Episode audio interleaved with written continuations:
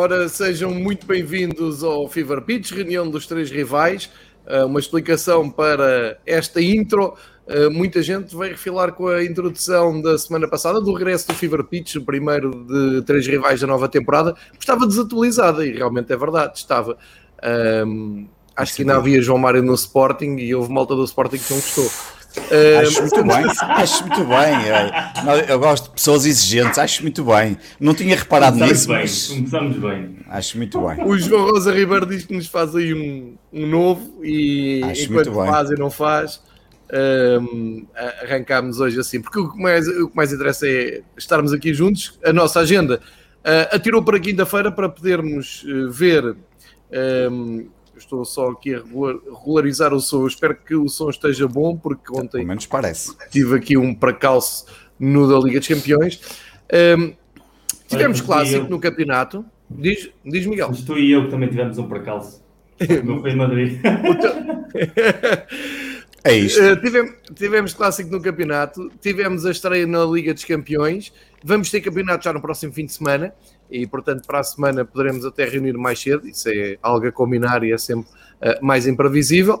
E, portanto, dar as boas-vindas aqui ao Miguel, ao Pedro, a todos aqueles que nos seguem uh, através da gravação no YouTube e, uh, se calhar, comece precisamente pelo Pedro Varela para falar do clássico e. Do, da estreia na Liga dos Campeões. Clássico contra o Vizela, no sábado. Aquele jogo. Aquilo era o Porto, pensei que era o Vizela. Mas podemos começar por aí. Também houve isso, também houve equipamentos, mas também não podes muito falar, vais receber o Ajax também com o equipamento todo. Não, bem bonito. Olha, é o mais bonito, é o mais bonito de todos até agora. eu gostei, eu É o mais bonito de todos. Vi ontem ao vivo, que ainda não tinha visto anunciar em imagem, como estive em Lisboa, já havia Parece uma muita equipa de gente. paintball, não é? Está tá muito bem. De paintball parecíamos nós a levar as bolas a- do Ajax, isso é que parecia paintball. Pedro, só mas... vieste ver o, o Ajax, ou não vieste ver o Porto, Não, certo? no Porto não. não. Epá, Foi imp- imp- impensável. Ao vivo.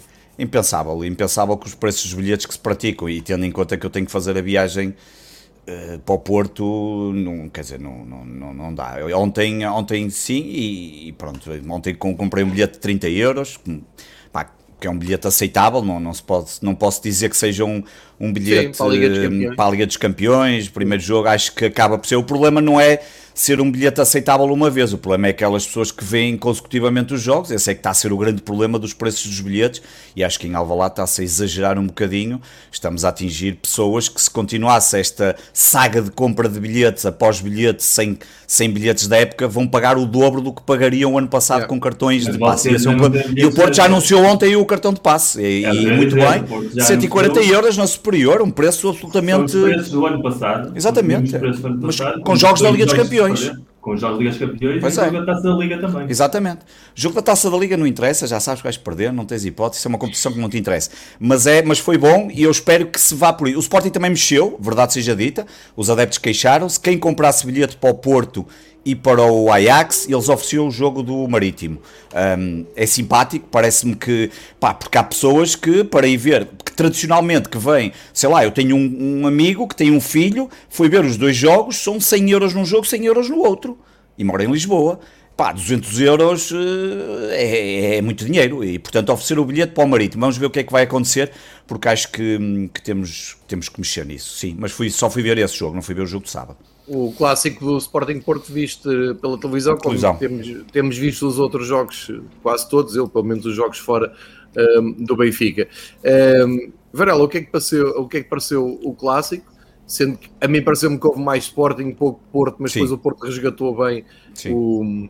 Aliás, eu, eu como quero, quero ouvir a vossa opinião, uh, fazendo aqui um papel que não, não é muito meu de moderador, mas uh, aproveitando, e- e é para isso que também servem estas conversas, Sim. duas pessoas que eu estimo e que veem futebol de uma maneira, um, vou dizer, menos doentia do que é habitual, porque nós todos somos doentes, mas um, vejam, eu, eu fiquei com esta sensação. Estava a ver o, o jogo, estava a ver o jogo de cadeirinho, o Benfica tinha, tinha ganho, aliás, até estava a ver o jogo em, em pleno festival Nossa Lisboa, que felizmente voltámos a ter eventos e felizmente isto parece estar tudo a andar.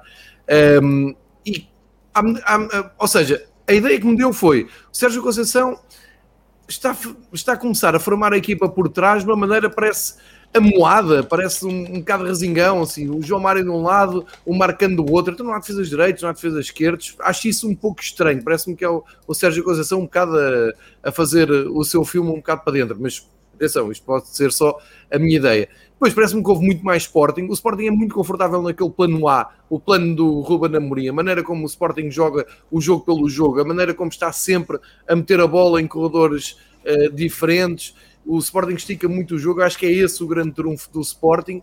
E uh, até aqui ainda ninguém em Portugal, na minha opinião, conseguiu arranjar o antídoto perfeito para aquele, para aquele jogo do Sporting. Por acaso ontem o Ajax parece-me até que veio com, com a lição mais bem estudada, ou pelo menos quis arriscar uma uh, marcação mais individualizada que neutralizou praticamente todas as saídas do Sporting, mas também tiveram a sorte de começar muito bem. Ainda do, do clássico, Pois dá-me ideia que o Sporting não consegue entrar num plano B, ou seja, num, num jogo alternativo, que é está por cima, está a ganhar, o, o, tempo passa a seu favor, o Porto claramente não está confortável no jogo, mas o Sporting também não consegue diminuir o ritmo, não consegue uh, colocar a bola uh, mais calma, mais lenta, não, anda sempre no jogo pelo jogo. E o Porto, à medida que foi crescendo, à medida que foi subindo um, eh, as linhas e que foi à procura dos gols, por exemplo, o Sporting não tem aquele plano B, ou seja, o Sporting não, não parece ser aquela equipa mais matura que de repente diz, ok, vamos pôr gelo, mas agora corram aí atrás. E finalmente, eu não sei se vocês dos dois concordam com isto, vocês dirão, uh, mas chega aqui uma visão de fora para também para vos ajudar a, a desenvolver a ideia do, do clássico e depois colhem à, à Champions League. Finalmente, parece Pá, vocês estão a ver aquilo com o coração, estão a ver aquilo com o interesse de, de cada um dos vossos clubes conseguir o máximo possível do clássico. Aquilo visto fora foi horrível. Foi um jogo horrível, sempre parado, muitas faltas, arbitragem de uma incompetência total, não, não sei quantos cartões amarelos para não ter nunca o controle do jogo. É assustador. Uh, a imagem que fica do clássico, para quem não tem interesse nenhum no resultado final, é uh, assustador. Se é aquele futebol que querem importar lá para fora, se é isto querem passar nos canais brasileiros a uh, dizer que é uma grande propaganda que se joga muito bem, não sei. Eu estou à vontade porque disse aqui há umas semanas, campeonato holandês, parece-me que não se calhar está um pouco acima do nosso nível, muita gente goza comigo, muita gente diz, ah, lá estás tu, se calhar na Holanda joga-se melhor. Epá, por estas duas amostras que vieram a Lisboa, acho que não se joga mal na Holanda, mas pronto, isso é só um à parte. Um, partindo desta ideia, Varela, e tu és, és, um adepto de ideias muito fixas e costumas ser muito objetivo nas tuas análises, um, o que é que pareceu o clássico? Concordas com alguma destas ideias ou queres ir para um papel mais alternativo? Não, eu percebo o que estás a dizer e acho que quem quiser saber mais a fundo o que o Varela disse, claro tem o Sporting 160. Sim, sim, é isso, mas aí é, é, outro, outro tipo de análise mais profunda e acho que aqui, aqui a questão, há, há, há aqui um ponto que me parece fundamental. Homem de jogo foi o Diogo Costa e é o, e é o Diogo Costa que segura os três pontos, o, o ponto para o Porto. Eu, eu vou-te ser sincero, eu, quando o Sporting marcou o golo, eu pensei que estava ganho aquele jogo. Ali, imediatamente, eu pensei, está ganho, nós hoje não perdemos com o Porto. Não perdemos, não, não, não, não, achei que, nunca senti que pudéssemos, pensei, bem, o Porto está ali, hoje foi diferente, já marcamos primeiro, a coisa está diferente, o Porto entrou bem ali os primeiros 10 minutos, o Porto equilibrou, um, e depois temos os dois falhanços de baliza aberta quase do, do Nuno, Nuno Santos, que, que, coitado, eu, as coisas, eu não posso crucificar um jogador que para já não, não, é, não é ele que marca tantos gols, tinha acabado de marcar um bom golo, falhou, há também mérito obviamente do, do, do, do Diogo, que faz uma exibição fantástica, e eu até tinha falado com o Miguel, tinha-lhe perguntado no Sport 160 a opinião sobre o Diogo, se ele iria manter-se como titular e se, quando o Marquezine regressasse como é que ia ser, Pá, e, o, e o rapaz faz ali uma exibição muito personalizada, com muita qualidade, muita, muita consistência. Gostei muito do, da, daquilo que ele, que ele, obviamente, gostei no sentido, enquanto guarda-redes, não gostei que ele tivesse feito contra o Sporting, mas, mas é óbvio que faz ali um. E umas... está livre. E, pro, é, pois é, é engraçado, vai ser interessante ver como é que o Porto também vai gerir isso, mas, mas seria estranho se o deixasse sair depois deste tipo de exibições, mas pronto, serão outras, outros 500. Mas acho que e, quando nós chegamos ao intervalo e não matamos o jogo, e eu fiquei, pá, devíamos ter matado o jogo, não matamos. Pá, e na segunda parte, acho que aí tendo a concordar com o que estavas a dizer. Poderíamos ter tido ali, se calhar, há um bocadinho mais de calma, até porque nos faltavam ali pelo menos um elemento importante, o Pedro Gonçalves, eh, na defesa nem tanto, acho que as coisas não... não eh, nunca imaginaria que nós iríamos sofrer o gol daquela forma, porque o Porto, pá, o Porto faz um remate à baliza, o Porto não estava, não foi aquele Porto que tem ido nos últimos anos, o Porto nos últimos anos em Alvalade já não perde há 5 ou 6 ou 7 anos, ou lá quanto é que é, em Alvalade, manteve sem perder, o golo, naturalmente, só poderia sair de um jogador com a qualidade do Luís Dias e com a capacidade que ele acabou por fazer, não é? E soube ali desenvencilhar-se bem da oposição. Mas eu nunca pensei que o Porto conseguisse estar ali, um, conseguisse sequer empatar e estava mesmo convencido. Talvez se nós tivéssemos tido alguma calma na segunda parte, que acabamos por não ter. Um, epá, olha, fico, eu, eu, eu, esse jogo custou mais. Vamos lá ver, não custou mais perder. Acho que esse é mais importante. Nós falamos disto aqui na semana passada, não é? A importância que há do Campeonato Nacional da Liga dos Campeões. Um, obviamente o jogo contra o Porto era extremamente importante para não perder, não, não perder o comboio e até pelo jogo de jogos que vinham aí, epá, não fomos capazes de, de, de vencer e isso preocupou-me um bocadinho porque ficou à vista, era o primeiro já exemplo de que obviamente a, equipa de Sporting é mais curta, tem menos soluções uh, e, e quatro dias depois ontem confirmamos isso mesmo. Um, é, é, é, impossível, um, às vezes, quererem-se milagres com equipas. Com a, e, e, e, depois iremos falar disso. Aliás, ontem o próprio Ruben Amorim, que estava completamente. Eu nunca vi o Ruben Amorim como ontem. É prim... Aliás, eu raramente.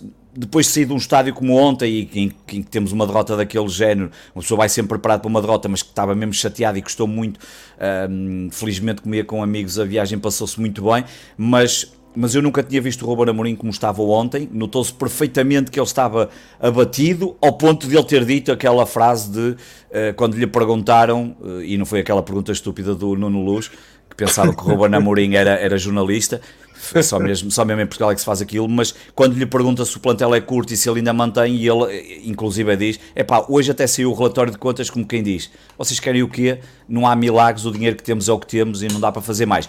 Regressando ao clássico, é pá, fiquei triste porque senti que tínhamos condições para ter ganho o jogo contra o Porto. Há jogos em que tu chegas lá, já dei o exemplo do ano passado, o Porto é dominador, uh, fez para ganhar. Ali, pá, é, estatisticamente o Sporting foi superior, tem mais oportunidades. Acho que hum, até houve momentos que se, se calhar se não fôssemos tão impetuosos e não quiséssemos ir tão rapidamente para a frente na procura do gol, se calhar teríamos tido algum, se tivéssemos tido algum cuidado, poderíamos ter gerido melhor até a própria vantagem. Acabamos por sofrer o golo, conseguimos reagir, mas, mas depois aí já, já, já foi tarde e acabamos por não conseguir. É sim, futebol. Não há muito a dizer, mas força para o Miguel para ver o que é que ele, o que é que ele concorda aqui. Eu acho que em certos momentos, por isso é que há bocado em brincadeira dizia, eu não pensei que tivesse o Porto a jogar, parecia a certa altura que estava o Vizela, não era pelos equipamentos, era por ser de azul e branco, com todo o respeito que o Vizela tinha, mas houve ali momentos que não me parecia o Porto a jogar e eu próprio hum, achei aquilo estranho. Uh, mesmo percebendo, obviamente, como já falamos aqui na semana passada, as questões de, dos jogadores, de, de, vir lá de fora e, o tempo que não tiveram para treinar, mas, mas pronto, hum, acho que soube, mais, melhor o ponto ao Porto do que, obviamente, o ponto a nós, isso não me parece que é claro. Sim, parece que aí não há grande, aí não, há, grande, não há grande polémica. Na, na, questão dos equipamentos, eu, eu, eu, eu, já sei, acho que já sei a vossa opinião e vi vocês a partilhar algumas coisas no Twitter. O que é engraçado na, na, no dia do Sporting Porto é que a capa da bola é épica, é uma foto preto e branco de um clássico uh, com os equipamentos certinhos, o que me faz pensar, nós andámos aqui quase 100 anos a jogar com estas cores, já em termos de televisão, em termos de internet, em termos disso tudo. E de repente houve umas almas que se lembraram: epá, aquilo faz muita confusão e há muitos pedidos. Epá, não há nada, isto é só apenas uh, futebol moderno a acontecer. Mas pronto, fica esta nota. Miguel, como é que viveste o clássico? Olha, antes de nada, comecei com o Varela hoje veio um pouquinho cabisbaixo, trouxe a camisola do, do Cristiano, o homem da semana, de homenagem e aproveitei e trouxe a outra, que é a camisola de Portinho em 2000, quando foi roubado escandalosamente em Munique pelo Diogo Dallas, e ontem deu-me um pouco de feedback desses anos, porque foi uma coisa absolutamente extraordinária. Em relação acaso, ao as, duas, as duas derrotas mais escandalosas da Liga dos Campeões deste, desta semana, curiosamente. Eu não perdi o jogo. Não, o Ronaldo, caramba. Tu não é, perdeste jogo. O Ronaldo, tu não, caramba. O Ronaldo. E tens, e tens de juntar o Shakhtar Donetsk. Não, estavas a falar do Ronaldo eu estava a dizer, curiosamente, o Sporting pela dimensão e o Ronaldo pelo Manchester por aquilo que aconteceu, que acaba por ser um pouco escandaloso. Foi um jogo. Eu, eu continuo a dizer a mesma Mas coisa. Mas deixa-me acrescentar também o, o Shakhtar Donetsk. É o Ajax. E o Shakhtar, sim, também. O Shakhtar também é verdade. O Ajax é o Ajax. O Ajax é uma equipa que há três anos esteve nas meias finais da Liga dos Campeões. Sim, sim, claro. O Sporting claro. é uma equipa, e eu, eu, Claro. em relação à Liga dos Campeões do Sporting, só para fazer uma parte, porque é território do Vorela, mas ele já sabe que eu gosto de opinar sobre isso. Eu, o ano passado, disse isso muitas vezes, continuo a dizer, o ano passado o Sporting foi justo campeão nacional, mas ter estado fora da Europa ajudou Claro. muitíssimo, não só em descarregar o calendário, como a evitar noites como esta. Noites que para um projeto que estava a começar do zero podia ter gerado muitas dúvidas, muita discussão, muitos problemas, porque o Sporting ano passado funcionou excelentemente bem com o plano A, dentro de uma realidade que é a nossa, só teve rivais nacionais, depois da eliminação precoce da, da Europa League, e portanto, dentro desse microcosmos, como o João disse bem há pouco, ainda ninguém em Portugal entendeu muito bem como jogar dentro desse matiz, e o Benfica está-se a aproximar muito também dessa dinâmica, desde que os dois conseguiram encontrar a maneira de encaixar os três defesas, está a procurar algo ligeiramente parecido, não exatamente igual, mas parecido, e lá fora a conversa outra, e a conversa é outra não só pelo pedigree, porque as camisolas não ganham jogos, isso, isso é uma das maiores mentiras Claro. da história do futebol, os escudos não ganham jogos, o Sporting podia estar 20 anos na Liga dos Campeões e chegar ao primeiro jogo e ganhar ao Barcelona, isso é completamente irrelevante, e é um discurso que nós repetimos muitas vezes, que parece que é verdade, mas não é.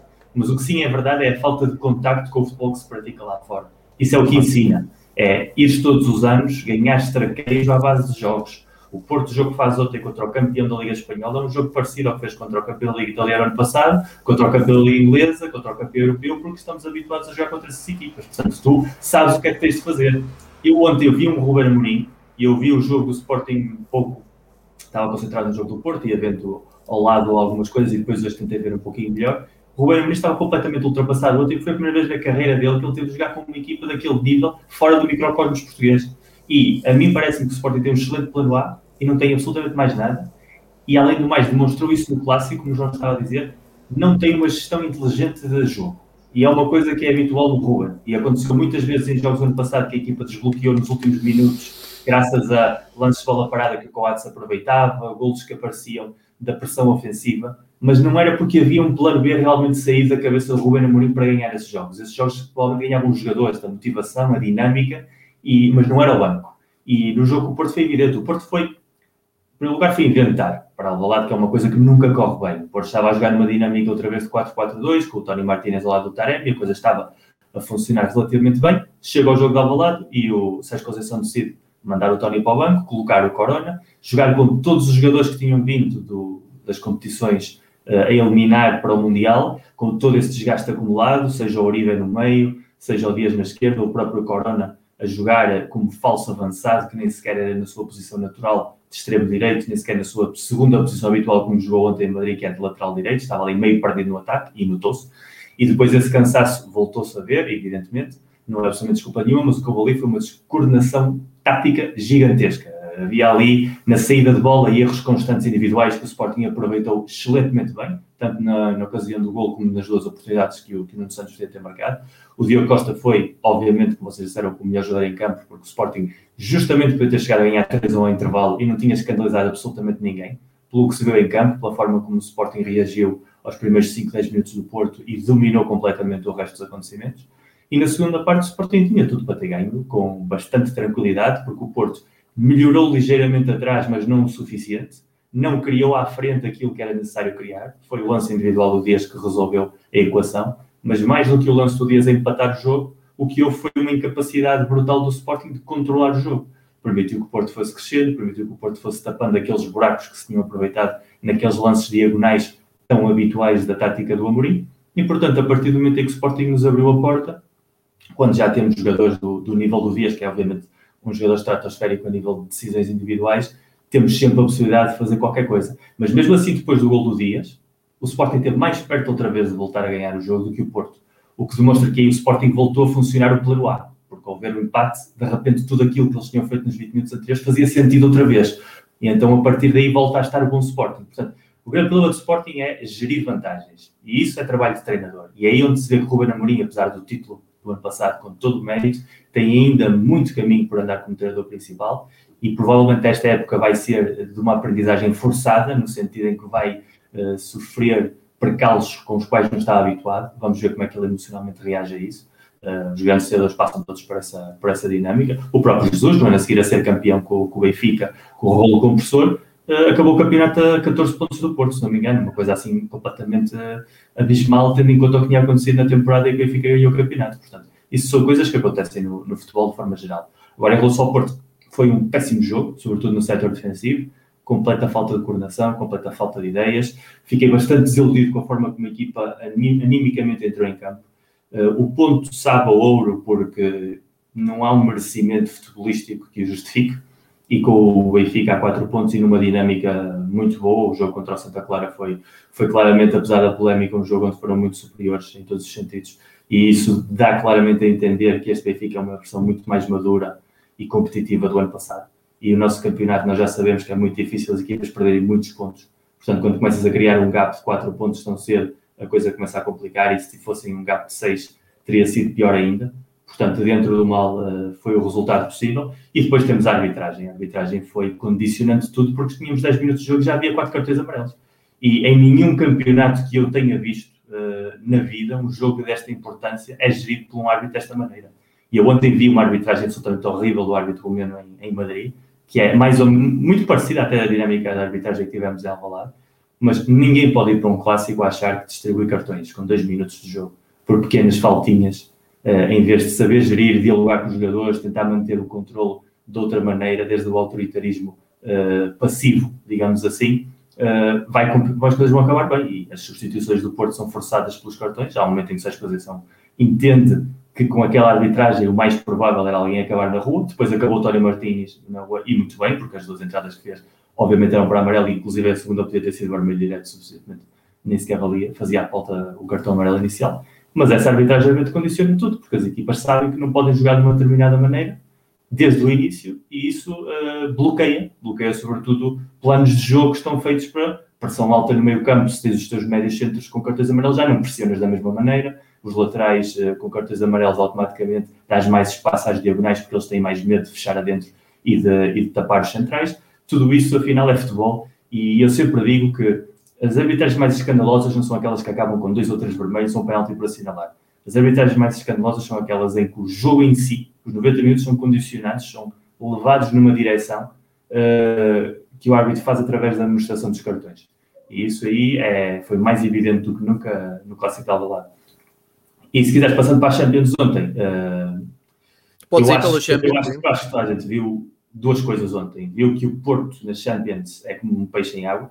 Uh, aquele formato para o Sérgio Conceição funciona espetacularmente bem, porque mais uma vez, e apanhando aquilo que tu disseste em relação aos laterais, ele obviamente está a fazer birra com o lateral esquerdo, porque ele é um, é um homem que eu digo sempre está de bola com muito, portanto, como lateral esquerdo que ele queria era o Vinha, que está na Roma, uh, quis demonstrar até ao fim que o, que o não era opção sua e que entraria já quando ele achasse que tinha de entrar.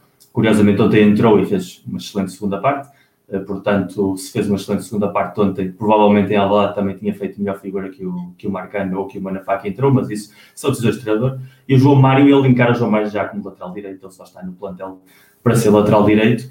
Agora, o que ele tem é um problema de gestão, eu, eu já tinha dito isso no Sport 160 e tinha dito isso aqui, que é a questão de, quando tens tantos jogadores de talento, uh, tens de fazer uma gestão de grupo, e ele se tem Corona, se tem Dias, se tem Otávio, se tem Taremi, e se tem quatro posições que tem de ocupar, muito provavelmente vamos ver agora muitas vezes o lateral direito, porque é aquele que já tem essa experiência na posição de, do ano passado, há dois anos atrás, e ao mesmo tempo é aquele que em princípio vai embora, portanto é aquele que lhe dá menos garantias à frente. E isso vai condicionar muito a, a tática do Porto, porque obviamente jogar com extremos laterais, como é o caso do João Maio de origem e do, e do próprio Corona, nunca te dá a mesma solidez defensiva. E isso é uma coisa que. Mas nas Champions isso não acontece, porque nas Champions o Porto não tem nenhum tipo de pressão joga um, uma maneira mais defensiva, mais agressiva, porque está cómodo com o papel de não ter a iniciativa de jogo. O problema é que o Sporting é Alvalade. Houve momentos em que deixou a iniciativa de jogo ao Porto. E o Porto com a bola não sabe criar. Não tem dinâmicas ofensivas trabalhadas, construídas. É uma equipa que prefere não ter a bola. E em Madrid viu-se perfeitamente. Que é uma equipa que está muito cómoda na sua área, procurar o contra-ataque, procurar lançamentos largos e que, sobretudo, sabe sofrer como poucas equipas no mundo sabem sofrer podem ter os melhores avançados à frente, pode ter uma avalanche ofensiva à frente, e ontem o Atlético Madrid nem sequer criou demasiado perigo porque não jogou particularmente bem. Uh, mas dentro destes cenários, uh, digamos, hostis, como é ir a um, um, estádio metropolitano já com muita gente, com provavelmente um dos melhores públicos de, de Espanha no apoio à equipa, e parecer que estás a jogar no, no quintal da tua casa a nível mental para os jogadores, isso é um plus que o Porto tem na Europa. E ontem viu-se esse lado positivo. E depois o lado negativo, obviamente, foi, foi a arbitragem. Porque, independentemente, eu já li várias versões relativamente ao que é a questão da mão, com a legislação do International Board, uh, de que se a bola toca na mão do Taremi, automaticamente, seja pelo motivo que seja, é, tem de ser anulado. Mas é que o Taremi cai ao chão, não é por arte de magia. Portanto, só aí já diretamente qualquer árbitro sério, e isso teria acontecido com o Sport Benfica, eu teria dito exatamente a mesma coisa. Qualquer árbitro sério, se não quisesse marcar o gol, marcava penalti, porque podia perfeitamente fazê-lo. E pelo menos entendia que se a lei não lhe ia permitir marcar gol, uh, pelo menos garantia que a equipa não era despojada de uma oportunidade claríssima e que marca um, um resultado da forma mais evidente. E depois, à parte disso, outra vez como é lá, toda a gestão dos cartões amarelos, toda a forma como o foi gerido, foi muito inteligente por parte do árbitro a favor daquelas correntes de pensamento que acham que equipas como o Porto, o Benfica e o Sporting, os Ajax e os Atalanta estão a mais na, nesta ideia de Superligas. Portanto, a partir daí nós já estamos habituados a isso. Eu vejo o Porto há 30 anos na Champions com uma regularidade tão grande que somos o terceiro clube do mundo com mais participações atrás do, do Barcelona e do Real Madrid, são 25 já, e todos os anos vejo jogos em que se dá a sensação de que não é por ser o Porto Clube, é por ser o que representa um clube de uma liga que não interessa a ninguém, eh, que aparece ali a competir com as grandes equipas e isso incomoda. E, portanto, se pudermos sair mais cedo, eles, eles agradecem. Obviamente que a UEFA está muito mais interessada em ter o, Atlético Madrid o Liverpool e até o próprio Milan, pelo pedigree que tem nos oitavos de final do que o Porto, como estaria mais interessado em ter o Ajax do que ter o Sporting. Porque o Ajax é que ganhou quatro Champions League, não foi o Sporting. E, e isso assim sucessivamente, igual que o Bayern e o Barcelona em relação ao Benfica. Uh, vai, ser, vai sempre haver favoritismos por parte da UEFA e daqueles que movem os interesses económicos de futebol, é que nós nos deixamos lá. E nós temos de saber a competir nessa, nessa realidade.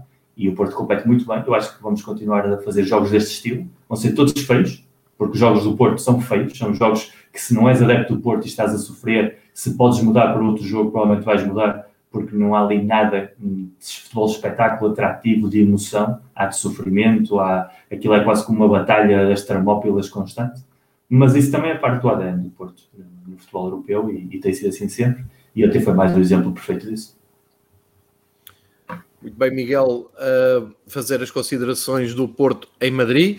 Vou aproveitar aqui o gancho para recuperar ainda a passagem do Benfica pelos Açores. Uh, como o Miguel disse, um, uma demonstração de força do Benfica. Acho que aqui a grande um, diferença do Benfica do ano passado para este ano está exatamente no setor defensivo, o que não deixa de ser irónico, uma vez que o Benfica apostou forte para uh, médio ofensivo, para o ataque, a entrada de João Mar, a entrada do Yaramchuk, só para, para dar dois exemplos, e o que parece que está a fazer bem este ano pelo menos este arranque de temporada, uh, e aqui com uma sequência inédita de três jogos fora sem sofrerem golos na, na Europa, e passaram por Moscou, Eindhoven e também ontem, eh, anteontem, em Kiev. Um, tem tudo a ver com aquela estabilização do eixo dos três centrais, como o Miguel disse, uh, sendo que os três jogadores já cá estavam neste ano, em janeiro. Uh, estou a falar do, do, do, Lucas, estou a falar do Vertonghen e do Otamendi, que realmente foram um plus no Benfica no ano passado, e estou a falar do Morado também, que estava na equipa B, foi bem trabalhado pelo Ronaldo Paiva, continua a ser bem trabalhado pelo, pelo, pelo Veríssimo, pelo Nelson Veríssimo, e agora está a mostrar todo o seu à vontade um, entre estes três defesas, que juntamente com o Grimaldo, muito pela esquerda, muito mais pela direita, pela direita está a ser difícil de eh, estabilizar o jogo do Benfica, porque o Diogo Gonçalves está sempre a contas com eh, questões físicas, o Gilberto é muito esforçado, mas eh, acaba por ser um jogador que não se pode ser encarado como titular indiscutível, e agora há esta entrada a conta-gotas do Valentino Lázaro, que será sempre uma incógnita para ver se consegue fazer a aula toda. Mas a resposta do Benfica é boa, sofreu muito na primeira parte uh, nos Açores. Eu acho que todas as equipas que lá forem jogar a São Miguel uh, vão passar um bocado por isto. O Benfica sofreu por culpa própria,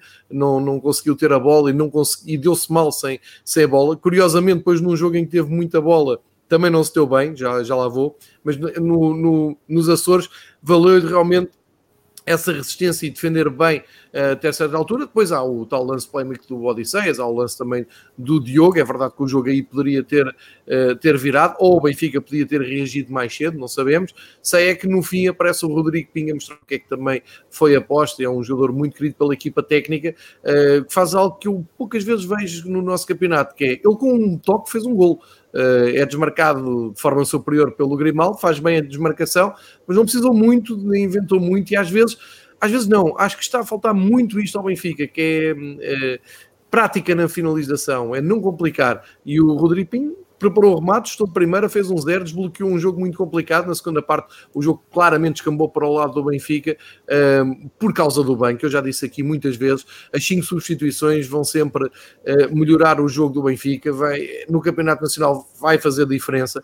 Uh, um plantel como o do Benfica, tão rico Uh, acaba sempre por ter esta vantagem ali aos 55 minutos, 60 minutos de jogo, se as coisas não estiverem bem, geralmente Jesus olha para o banco e tem ali muito por onde uh, lançar em campo e mexer o jogo. Foi o caso do Darwin, foi o caso do Rafa, um, ehm, jogadores que, que, claramente fazem a diferença, ainda por cima é numa, contra uma equipa que começa depois a ficar desgastada. Portanto, boa vitória do Benfica, ainda por cima, num campo em que o Benfica teve muita dificuldade na, na, no ano passado, e uh, vou voltar a este ponto que tenho, acho que tenho pisado quase todas as semanas, mas para mim é essencial. a presença de público nas bancadas uh, favorece muito a equipa do Benfica.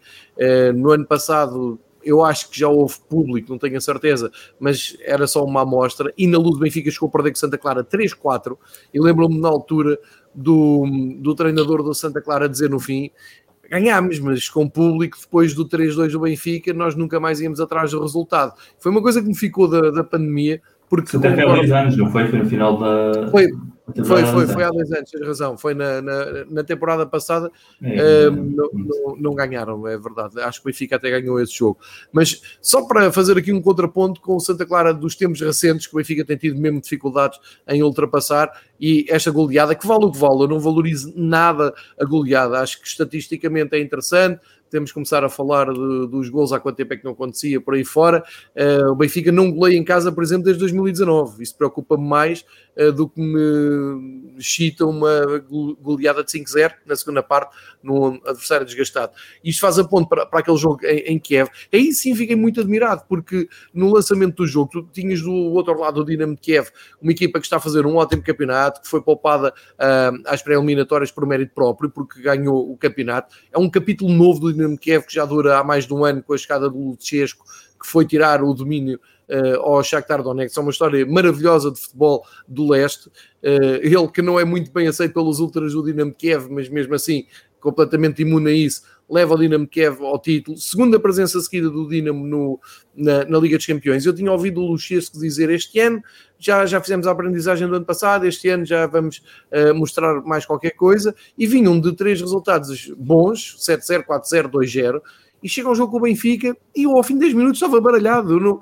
não percebi. Primeiro, a, a, tendência é, ok, Benfica entrou muito bem, personalizado, sim senhor, Benfica finalmente está a mostrar na Europa, na Champions League, uh, que é uma equipa que, que, quer levar isto a sério, que tem a sua dignidade e que se quer impor.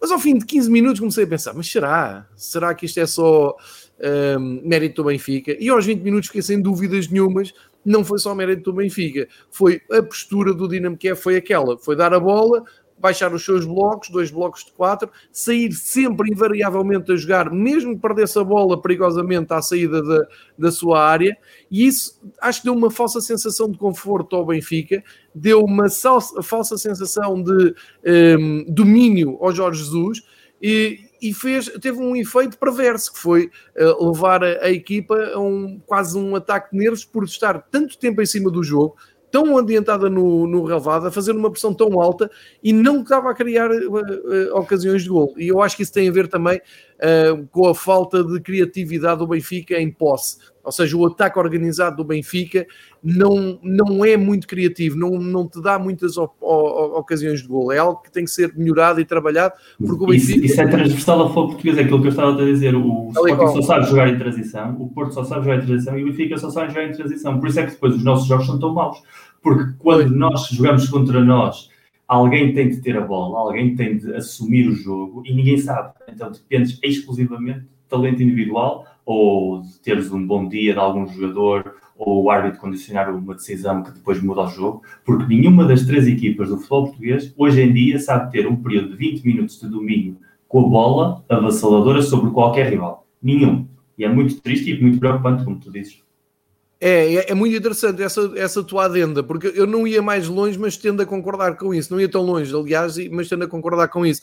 No, no caso do Benfica é mais preocupante, porque na primeira passagem de Jorge Jesus, até acho que foi algo que ele trouxe ao futebol do, do Benfica e até ao futebol português, foi aprender a jogar com bola. Só que os jogadores tinham outras características, e agora os jogadores do Benfica eh, dá-me ideia que a tendência, dá-me ideia, não tenho a certeza absoluta, a tendência é um, ok, não temos aqui a bola como o Miguel diz, quanto mais pressa recuperarmos, mais pressa metemos no Rafa. E o Rafa vai fazer aquela verticalidade toda e se tiver dois, três jogadores de qualidade à volta, vai conseguir definir o lance da, da melhor maneira. E isso não é pensar o jogo, não é, como tu estás a dizer, ter 20 minutos de posse de bola e estar permanentemente a criar perigo. De qualquer maneira, o Benfica, há ali uma saída de bola, aí eu acho que já é... Um, é, eu vou dizer, defeito do, dos jogadores, neste caso é do Everton. O Everton tem que ser muito mais prático, mais explícito. Já tem mais de um ano de futebol na, na Europa. Ele recupera uma bola praticamente na grande área. Ele, ele tem que arranjar maneira de pôr a bola lá dentro. Não quer saber se é, se é feio, se é bonito.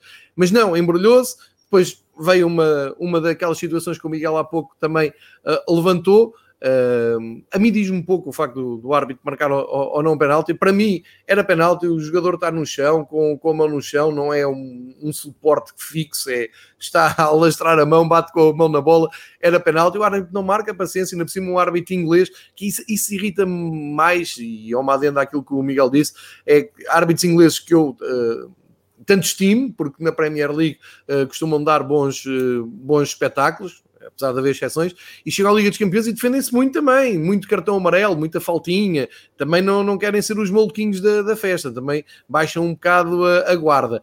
Mas tudo bem, o Benfica não aproveita as oportunidades e o futebol é isto, não é? Como se costuma dizer, o futebol é o momento, o futebol é mesmo assim. O Benfica ia perder o jogo. O Benfica em, perdeu o jogo nos últimos 5 minutos e nesta altura estava tudo a insultar uh, jogadores, treinador, uh, estrutura, tudo, tudo foi, foi mal. São, eram 5 minutos de um jogo de 90 e poucos minutos. Um, e não sei se o Lucchesco não trabalhou para isto. Não sei se o Lucchesco não. não... Stalingrado, não é? Ou seja, vou aqui aguentar o que puder e depois já vejo o que é que posso fazer.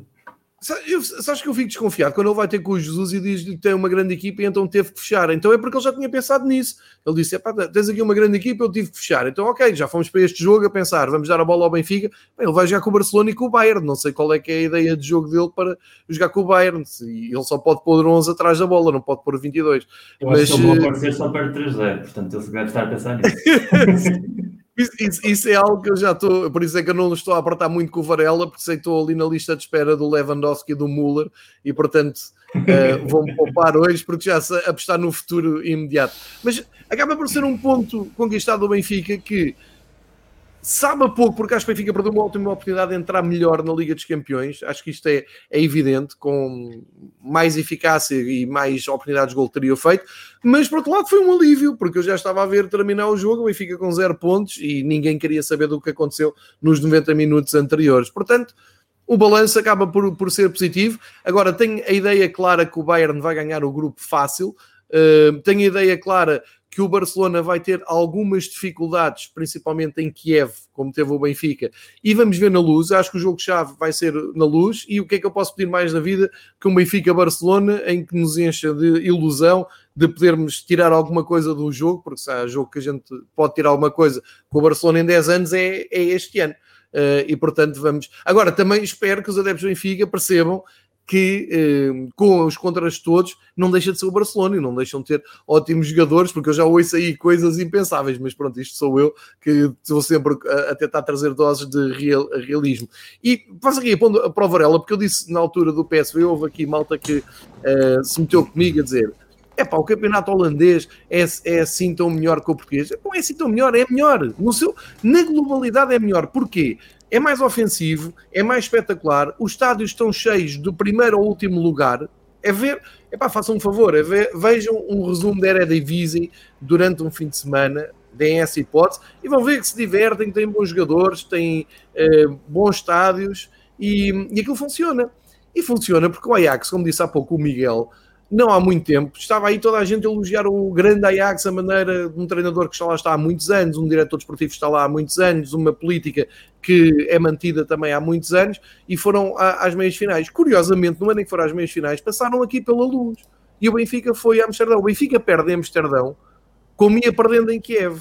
Último minuto, Tagliafico sobra uma bola de longe e marca. Antes o Sálvio podia ter uh, feito o gol. Agora imaginem, eu gostei imenso da exibição do Benfica em Amsterdão, na altura, mas perdemos. Portanto, não tenho direito a gostar, porque cai tudo em cima a dizer, ah, sim, vitórias morais. Na luz, o Benfica não ganha porque o Gabriel, no último minuto, uh, permite a defesa do, do Onana, na altura. Ficou 1 um 1. Foi com o Ajax, foi às meias finais. Portanto, a malta aqui é bipolar, porque a seguir, assim, epá, se a gente não ganha o Ajax, não anda lá a fazer nada, o Ajax da Holanda, disparate, que, que, que tão pouco de, de futebol. Passado uns meses, nós vimos era ser como o Ajax, que está ali nas meias finais e é de um campeonato pequeno. Epá, há uma bipolaridade incrível. Eu passo para o meu querido amigo Pedro Varela para saber se ele sentiu que realmente uh, há ali uma altura com, com um adepto desespera porque sente muito isto que o Miguel diz. Isto vira a página, entramos em ambiente europeu e uma equipa, mesmo no campeonato holandês, mas há mais. Há, aliás, o Leipzig veio cá há dois anos, faz agora dois anos, estava aqui o Leipzig e é, é, pouca gente em Portugal levava o Leipzig a sério. Eu já sabia que era equipa para lutar pelo título para a Alemanha. Mas não me querendo aqui perder, eu senti isto com o PSV na segunda parte. Quando o PSV cresceu, o Benfica teve muitas dificuldades. E eu fiquei muito contente com aquele resultado. Disse: bem, o, o PSV tem uma equipa boa, tem andamento para isto, está habituado a jogar uh, este futebol. E ontem, nos primeiros 10 minutos, dá-me a ideia que a equipa do Sporting olhou para o outro lado assim: o que é isto? E não eram da Premier League, nem eram da, da, da Bundesliga, eram da Liga Holandesa. Não sei se o Varela ficou com esta sensação ou se posso estar também aqui a puxar muito abraço à minha sardinha. com o Vizela no fim de semana e achavam que agora era o Braga outra claro. vez. O problema é esse. O problema é que nós no fim de semana fizemos um treino correu mal, devíamos ter ganho com aquela equipa que veio aqui do Porto e que não fez o que devia ter feito, que era jogar um bocadinho mais, também para nos testar. E depois. A nós... não, portanto, a culpa disto foi do Porto. Óbvio. Claramente. Não, como é óbvio, mas é sempre. Há alguma coisa que não seja culpa do Porto na, no nosso é, campeonato. Mas, mas Olha, agora, um agora, antes de começar a falar, um detalhe muito bonito dos jogadores do Porto em relação ao adepto que caiu, que espero que já que haja notícias ah, de recuperação, não nada que tiveram logo imediatamente uma série de fotógrafos que iam apanhar a fotografia. Sim, foi o Tony Martínez. Da queda, foi o Tony Martínez e vários jogadores chamaram o quarto Sim, para não tirarem as fotografias. Os valores.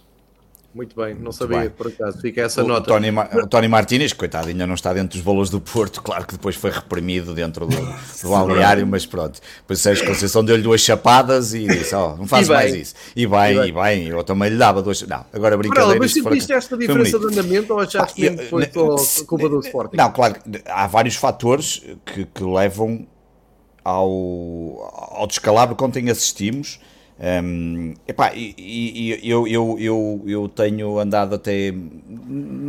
Às vezes fiquei assim um bocadinho a pensar o que é que se passou, porque, porque o universo sportingista já está todo virado ao contrário, como é absolutamente tradicional. Portanto, nós passamos do, do 8 para o 80 e do 80 para o 8 com uma facilidade absolutamente inacreditável. Mas, mas há aqui uma coisa que, que devo começar por aí, que é, há, há muita gente que não tem noção Pá, eu acho que não tem noção do que é que era o Ajax que é Alvalade. E, e nós aqui, eu já tinha falado disso aqui, mas no Sporting 160, obviamente, onde falamos mais de Sporting, ou quase só de Sporting, eu e o João Castro falamos muitas vezes isto, pá, quer dizer, é só olhar para a Ninguém qualidade dos jogadores, é só olhar para, para aquilo que eles fizeram em 2019, se não foi 2019, foi 2019, foram às meias finais foi, foi, da Liga dos Campeões. Foram ganhar 4-1 a casa do Real Madrid, que é uma coisa que qualquer um faz, não é? Nota-se perfeitamente.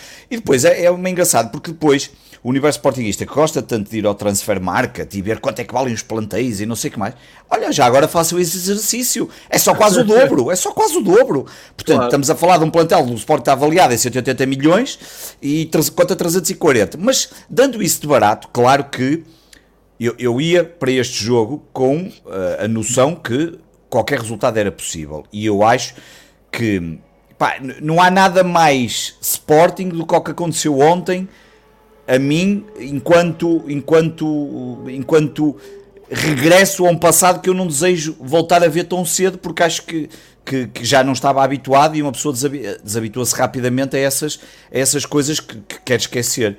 Pá, eu, eu, fiz a viagem uh, com os amigos, sempre a coisa absolutamente espetacular, aquilo que todos nós gostamos. Pá, e, e como eram quatro pessoas uh, fantásticas e incríveis, nós ainda nem tínhamos passado a ponte da Rábida e já tínhamos as, as nossas Santos de Leitão encomendadas na, em Fátima, com uma garrafa de champanhe. Chegamos lá, comemos, bebemos, aquela coisa toda, arrancamos para Lisboa, mais amigos, malta que reconhece, obviamente, por causa do YouTube, no Sport 160, malta que eu, eh, até uma pessoa até fica assim um bocado, nem sabe o bocado fazer e tal, coisa. Então, pá, eu entro no estádio, fui para o lugar, eu comprei de propósito, eh, eu, eu tinha como meta comprar um bilhete no máximo de 30 euros, 35 no máximo. Porque ah, sem mais... Não, não, não, não. Quando comprei, quando eu ah, comprei, eu pensei assim, vou comprar um bilhete. Fui via, via ainda penso, ainda tivemos para comprar mais quatro para o regresso e eu disse, não compre. Ainda bem que não compramos, que elas iam lá ficar e ninguém lhes ia pegar. deixavas a minha casa, Varela, quando é assim, Maravilhosas, maravilhosas. E quando comprei o bilhete, comprei exatamente num sítio que me permitia estar em pé, Uh, comprei no último ah, lugar do, tua, no último lugar do estádio. Eu tenho uma foto tirada por um amigo meu que está sim, na bancada sim. superior e eu estou lá em cima sozinho, soscadinho, podia estar, porque eu ia estar sozinho, porque não ia conseguir estar com os outros amigos, porque compramos bilhetes todos separados. E eu sento, começo a dar o mundo, sabe que eu estou a filmar, todo contente, pá, até com uma certa emoção por uh, já não ia ao Valado há quase dois anos, quase ali até com as lágrimas nos olhos por sentir aquela emoção, 50%, estádio praticamente esgotado à exceção do, do setor criminoso como eu lhe chamei, um, e depois... Pá, e eu desligo o telemóvel, olho para a frente e só vejo a bola ressaltar para cima do Adam e ir ao poste. E eu, foda-se, que é isto? Que, que, é que se passou aqui? Epá, um gajo ainda nem está a recuperar, entretanto o gajo que entra à minha frente, o adepto, nem viu o golo, perguntou-me, estou-lhe a contar como é que se passou e ele, olha, cena Sporting e, tá, tá, tá, tá, tá, e de repente 2-0. E, e portanto, isso condiciona qualquer, qualquer ação. Mas uh, o que condiciona também, eu naquele. Na, no, obviamente foi aquele lado esquerdo, essencialmente, logo na, nos primeiros dois golos, o Vinagre, o vinagre. E, o, e, o, e o Fedan, o Fedan, o, Fedan, o Fedal. O Fedal que está a fazer uma época desastrosa e já vinha de outros jogos o vinagre não contava, sinceramente. Acho que aquilo é a tal questão da competitividade e do outro ritmo. Tu apanhas jogadores de outra qualidade, apanhas um ritmo completamente diferente, apanhaste uma equipa. O António Tadei até escreve uma coisa muito interessante ainda hoje no seu espaço, onde diz, e bem, que o Atlético Madrid, ou o Atlético Madrid, que o Ajax descobriu aquela fórmula que aqui ainda não descobriram, mas também não é qualquer um clube que faz aquilo que eles fizeram, porque claro, aquela frente de ataque questão, e não claro. jogou Klassen porque estava castigado ou lesionado, ou seja o que for, forma. que está em grande forma, mas jogaram os outros todos, e o Anthony e o Waller, claro que o Waller, depois era o Waller, claro que tínhamos que sofrer um hat-trick do Waller, ainda acabamos por levar um póquer, um gajo que nunca tinha feito um hat-trick, mas pá, mas também não espanta, e eu, eu depois andava a... Esqueceram, esqueceram, esqueceram, Epá, mas o que é engraçado é que depois já vi malta, mas o Alan não sei quê, tinha que marcar contra nós, marca menos gols. Epá, não marca nada. O Alan no ano passado marcou 20 e tal gols em todas as competições e 40 jogos. É um jogador que regularmente marca, pode marcar de um, um em cada dois jogos. Portanto, não é assim um, não é nenhum cepo, não é, não é nenhum, não estamos a falar não, do não, Luís Filipe. Esse, esse, é o tipo do... de comentário de quem vai ver claro. o futebol pelas estatísticas, porque o Alan o ano passado claro. tem esses gols, porque não pode jogar na Europa porque o Ajax se esquece. Não, não, mas é pelo contrário, mas ó Miguel, mas é que ele marca. Mas problema é que ele marca. Mas é que ele marca, mesmo os que não jogou. Marcou no Ajax, marcou no campeonato inglês na, na, na Champions No West Ham. No, no West Ham, ia dizer Champions e, e, e, e tem ali e tem ali uma quantidade de, de, de pá, quer dizer, isto para dizer que, obviamente, quando tu estás a perder 2-0 aos 8 minutos com uma equipa que se motiva daquela forma e que tem uma capacidade incrível de, e aniquilou-nos ali completamente o jogo, eh, era, sabíamos que ia ser difícil. Mas eu, eu vou-te dizer, houve dois momentos que eu acreditei que era possível fazer qualquer coisa, mas sempre pé atrás. Um é quando reduzimos para 2-1, pá, mas tu sentias, e eu, o que eu mais senti, ainda hoje falava isto com o João, o Castro, que fazemos Sport 170, o que mais sentia é a questão de, tu até reduziste para 2-1, com o Paulinho, acabou por ser um frango do guarda-redes, acontece, teve azar. Mas tu percebias assim, epá, ok, mas eles cada vez que vêm à nossa baliza, aquilo é o Deus, é um. É um pá, e eu pensei, ok, sei lá, vai ficar para aí 3-3, pode ficar 3-3, 4-4, uma coisa assim absolutamente épica, porque isto tem tudo para ser um descalabro, porque a nossa defesa não está a dar uma para a caixa. E, e o Coates faz muita falta, é um facto. E, e, a verdade é que depois marcamos, vamos para o intervalo, e quando regressamos o 3-1, o momento, claro que o momento do jogo é aquele gol do Paulinho, coitado, que o rapaz bem precisava e bem merecia, foi dos melhores jogadores em campo, ou dos menos piores, um, mas era, era, era assustadora a forma como, não só há pelo menos quatro golos que são praticamente iguais, são autênticas fotocópias e todos muito bem estruturados. Pá, um deles eu lembro perfeitamente, parece que tem aqui cravado, penso que é o segundo golo, parece que estou estou em Alvalade, em pé, a olhar para aquilo e ver a bola toda, aquilo parecia geometria, régua e esquadro e a coisa ia entrar ali toda muito bem. Pá, não, não tivemos capacidade, não me espanta absolutamente nada, sinceramente. Um, não acho, acho que nós temos que fazer aquele caminho como o Porto como o Porto, como o Miguel disse há bocado do Porto, epá, é, preciso, é preciso apanhar umas goleadas. O Porto também apanhou umas goleadas pelo caminho. Estou a dar o exemplo do Porto, podia dar o exemplo do Benfica há, há alguns anos atrás. Era em casa com o Liverpool há, há dois anos. O, tem, o, sabe, o Porto tem aquelas do Arsenal dois anos consecutivos, tem depois o, o Bayern Munique em 2014, 2015. São aquelas goleadas que fazem parte do crescimento, obviamente em condições diferentes, sejam elas que for, mas que depois foi criando, eh, como eu disse ontem, ok, fomos goleados ontem. Epá, mas olha, eu prefiro ter sido goleado ontem é sinal que lá estive. Uh, se calhar não estávamos hoje, se fosse o ano passado, estávamos aqui a gravar, a falar de vocês terem ido à Liga dos Campeões e eu não ter feito nada.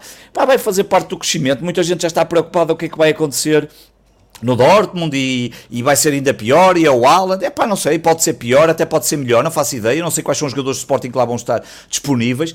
Agora, claro que eu ia com um pé atrás por tudo aquilo que é o Ajax. Agora, se me disseres, não irias, nunca esperaria ser goleado daquela forma. Acho que não. Isso não. Nem, nem, nem, nem, nem, nem, nem acho que tenha sido uma dose de realismo. Não é. Pá, é uma noite má que acontece, é uma noite que é possível acontecer porque há uma diferença de valor neste momento, de valor, de qualidade, de equipa grande, não estamos a falar. Acho piada que a malta é capaz, se fosse o ano passado, quando nós não estávamos nas competições europeias, são capazes de dizer: é pá, o Ajax é que era, ou o Atalanta, esta que é. Mas depois, quando eles jogam contra nós, nós temos a necessidade e a obrigatoriedade de os espezinhar como se claro. eles fossem os pobres coitados. Um grande apoio dos adeptos do, do, do, do, do Ajax. Que... Elogiados pelo treinador do Ajax. E o Ajax também elogiou os deles e elogiou os, os, nossos. Eu percebo porque é que ele elogiou os nossos, porque efetivamente foi estranho. E eu próprio fiquei a pensar, mas acho que percebi aquilo. O jogo acaba, os jogadores nem, tiver, nem deram tempo, foram logo para o meio do terreno e começaram a bater palmas a agradecer o apoio dos adeptos sportinguistas. E o estádio todo bateu palmas. E bateu palmas não é para premiar a mediocridade do jogo. Claro. Eu acho que é aquela questão de epá, o que é que eu ganho em estar a assobiar a uma equipa que acabou de ser campeã e que não éramos campeões há 20 anos. Meu, isto, isto, nós não podemos, e isto é tão válido, seja a direção do Varandas, do Bruno Carvalho, do, do Cenourinha, do Girafa, seja quem for. Epá, acho que foi mais uma, uma questão de epá, estamos aqui. Aconteceu uma desgraça, temos tempo para discutir essa desgraça. Certamente os jogadores vão refletir e o treinador ainda mais, porque eu acho que aquela conferência de imprensa marcou claramente o Ruben Amorim e ele estava visivelmente. Hum, acho que ele nem sabia muito bem, eh, assumiu logo a culpa, é óbvio, não, nem, é, nem outra coisa podia ser. Epá, e, e, e, o que me preocupa mais era aquilo que eu já tinha dito aqui e, e noutros programas. Nós começamos um ciclo dificílimo. Devíamos ter ganho ao Porto, não conseguimos. Ok, paciência, é um jogo tripla. Ao Ajax é um jogo tripla, seja qual fosse o resultado. Estes, estes resultados eram bons para o plano anímico e para aquilo que era importante, até porque vamos jogar com um clube que até está à nossa frente no, no próximo domingo, que é o Estoril.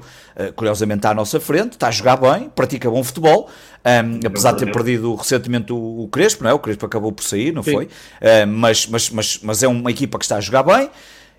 E, pá, e vamos, vamos um bocadinho com a corda já no pescoço. Vamos ali um bocadinho com a corda no pescoço. E portanto não há, não há margem nenhuma. O Sporting eh, não, não quer dizer que seja decisivo para a época toda, mas de certa forma pode condicionar muito os próximos tempos. E não só vamos ao, ao, ao Estoril, como depois, daqui a um bocado, vamos ao, ao, Dortmund, como depois vamos receber o Marítimo e depois vamos ao Arouca.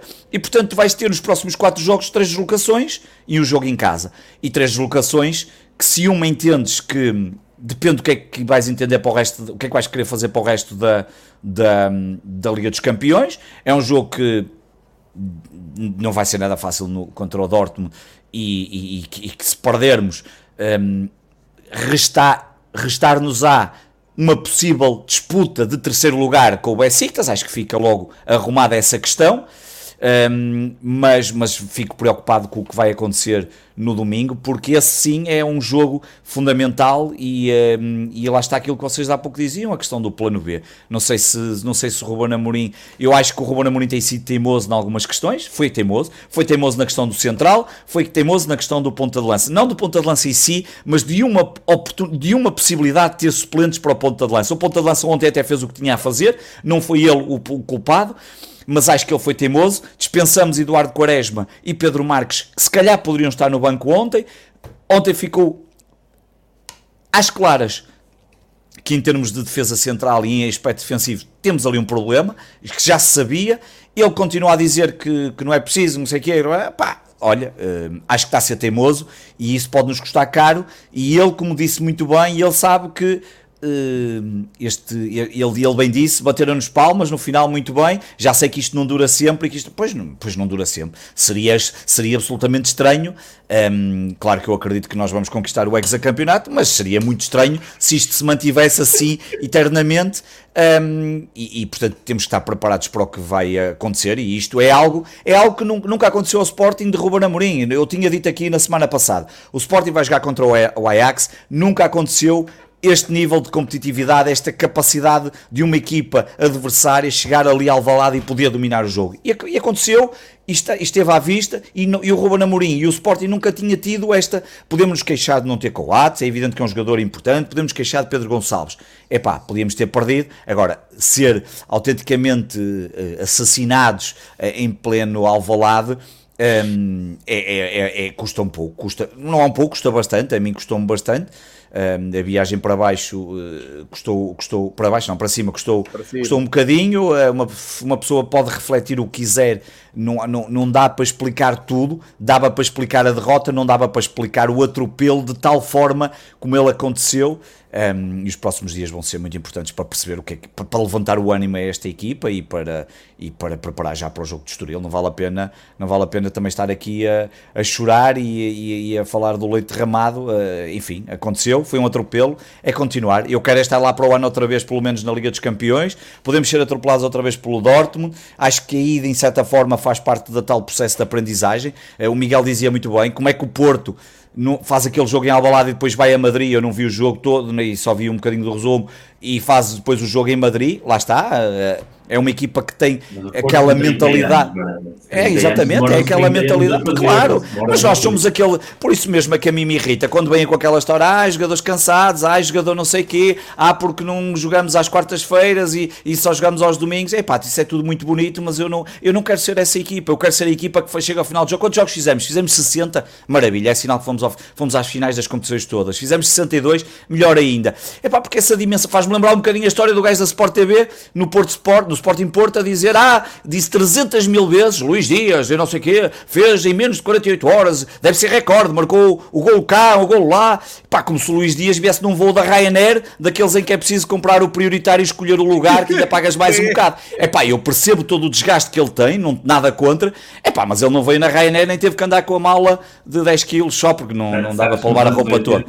Nos 80 houve um jogador do Bayern, o Soran Levy, que fez dois jogos no mesmo dia, jogou de manhã pela seleção e à noite pelo Bayern, apanhou um voo e foi fazer dois jogos no dia. Miguel, eu percebo história. o tempo, claro, eu percebo o tempo. Agora, a, a, a, história do tempo, que é importante para os jogadores descansarem, isso percebo bem. Mas agora, esta dimensão, eu, eu ainda vejo muitos sportinguistas que têm dificuldade em perceber que pá, não, não, há, não é possível construir, construir um clube de, de, e vamos lhe pôr os nomes como eles são, de dimensão pelo menos chegar ao segundo nível da dimensão europeia, porque o Porto e o Benfica neste momento são, são do segundo nível da dimensão europeia. Nós temos cada vez mais, maior, cada, cada vez maior, cada vez mais é maior o fosso para uma potencial a Superliga não existe, mas ela já está a ser criada quase dentro da própria Liga dos Campeões, porque Paris Saint-Germain, Manchester City, hum, Barcelona há de chegar outra vez, o Real Madrid há de voltar, o próprio Manchester United há de, há de, ter essa capacidade, porque um clube que gasta o que gastou ainda agora tem essa capacidade, não é? Não foi propriamente um perdeu com o Young Boys, mas, mas contratou seis o Ronaldo. Young Boys, futebol é? Pronto, mas e portanto eu quero é que, que, seja capaz de chegar a esta segunda dimensão europeia epá, e estar consecutivamente a jogar quarta, sábado, quarta, domingo, quarta, segunda, seja o que for, com taça de Portugal pelo meio. Epá, e se quiserem descansar, que descansem na taça de liga, que me liguem, que eu vou lá jogar, não há problema nenhum. Sou capaz de dar uma perninha, mas, mas, mas, mas é esta dimensão que nós temos que procurar e, e não temos, infelizmente, pá, custa dizer isto. Custa, é, é, é triste, é triste, mas nós não temos. Nós, nos últimos anos, o que é que nós, o que é que os últimos anos temos? Temos Ontem 5-1 com o Ajax. O ano passado, goleados em casa Lace 4-1. A última grande vitória que nós tivemos nas competições europeias foi um 1-0 fabuloso contra o Aberdeen. Epá, em 2019 temos umas vitórias engraçadas, ganhámos 4-0 em Albalade ao PSV, depois termos perdido lá 3-1 e acabamos por nos qualificar foi na fase de grupos, mas depois a seguir fomos logo goleados aquela eliminatória é ridícula, ganhamos 3-1 em Albalade e vamos perder 4-1 pós-prolongamento com um clube turco que agora nem me lembro o nome, o Bakaşehir Shir, ou lá como é que se chama aquilo. Que era, exatamente, é, é, o, futebol turco é uma coisa que me persegue há muitos anos, já o Ganchabirli foi o primeiro grande clube a, a golear-nos também, no tempo desse grande treinador que toda a gente gosta, Fernando Santos, um, e portanto é, são, esse, é, são esses os últimos resultados, de vez em quando fazemos um brilharetezinho. Lá, lá com o Atlético de Bilbao, que fomos eliminados na meia-final da Liga Europa. É pá, lá temos o calcanhar de Xandão e ganhamos e é tudo muito giro, mas isso só dá para histórias, não é? O calcanhar de Xandão é muito giro, mas dá para brincar aqui. Pá, estamos aqui, dizemos estas piadas e achamos foi uma grande eliminatória. Pá, mas aquilo não traz sumo, que sumo é que aquilo trouxe? Pronto, fomos às meias finais, mas fomos eliminados pelo Atlético Bilbao, que nunca devíamos ter perdido aquele jogo, porque sofremos o gol aos 90 minutos, ou quase acabar o jogo, quando poderíamos ter claramente pelo menos levado a prolongamento e, e ter eliminado e fizemos. Pá, e, e, são pequenos fogais, e é isso que não quero. E, e para eu, isso temos muito que caminhar ainda. Eu fui o que apanhei a parte do de adeptos para adeptos, mas eu acho que o João, em dias como hoje, é que acertou na, no conceito de terapia, porque tu estás claramente a precisar de expulsar como ainda para mais não gravaste o pós-jogo ontem, hoje estavas mesmo com essa vontade. Eu ontem, pela primeira vez, desde, é desde que temos a rúbrica do pós-jogo no, no Sporting 160, que gravamos religiosamente a seguir aos jogos, ontem foi completamente impossível. Eu disse logo. E tu não viste o jogo do Porto ontem, tu, João, tu viste o jogo do Porto ontem. É que eu ainda para mais hoje, eu ainda vi Madrid, foi a primeira vez que eu não pude ver o, o Porto em Madrid em 15 anos, porque os adeptos do Benfica vão poder ir ao Camp Nou, mas os adeptos do Porto não podiam ir ao, ao Metropolitano, decisões uh, do governo espanhol difíceis de explicar, mas, mas, é real. E houve alguns, pessoas até que nos vêm, conseguir um bilhete da central da Adeptos Atlético Madrid para estarem lá a apoiar, porque oficialmente não podia estar lá ninguém do Porto, supostamente. E, e, a sensação que eu depois hoje tive a falar com muita gente que é adepto do Atlético Madrid, alguns que eu até conheço pessoalmente, uh, apanhei com a, a horda do Twitter de, da manada dos adeptos fanáticos do Atlético Madrid a queixarem-se que o Porto ontem jogou duro e eu achei uma piada do caraças porque se a equipa que nos últimos 10 anos no futebol europeu joga duro e feio é o Atlético, Atlético Madrid. Madrid. Ou seja, o selo de identidade do Atlético Madrid de Simeone que está a mudar. logo pelo treinador. Eles não gostaram, não é? Não gostaram de se ver ao espelho, não acharam piadinha. Não gostaram, eu vi no, na imprensa espanhola hoje também muito choro. Não, não apreciaram muito quando, não. quando vai para o lado deles. Acho engraçado. É, coisas, uh, coisas assim. Vamos seguir uh, mais 5 jogos de Liga dos Campeões. O Varela hoje teve aqui a sua terapia. Eu cheiro-me que a minha está para breve, porque tenho o Bayern no horizonte. Ou não, ou não, nunca se sabe. não, não. Eu, eu, eu, eu, gosto tanto do futebol alemão, gosto tanto do Bayern, que já começo a sentir-me culpado de calharmos três vezes em poucos anos com o Bayern Munique, seis jogos com o Bayern. É, é, dose e os meninos não sabem brincar como se viu ontem claro, em Campo isso, anteontem. Se é clube, Mas não sabe o Bayern. Tu podes vir aqui fazer terapia se levares seis do Bayern, mas depois também no sim, grupo sim, em que sim. tu estás, no grupo em que tu estás, também depois podes vir aqui eufórico de eliminar o Barcelona, porque tal como é os dois claro. cenários são igualmente possíveis.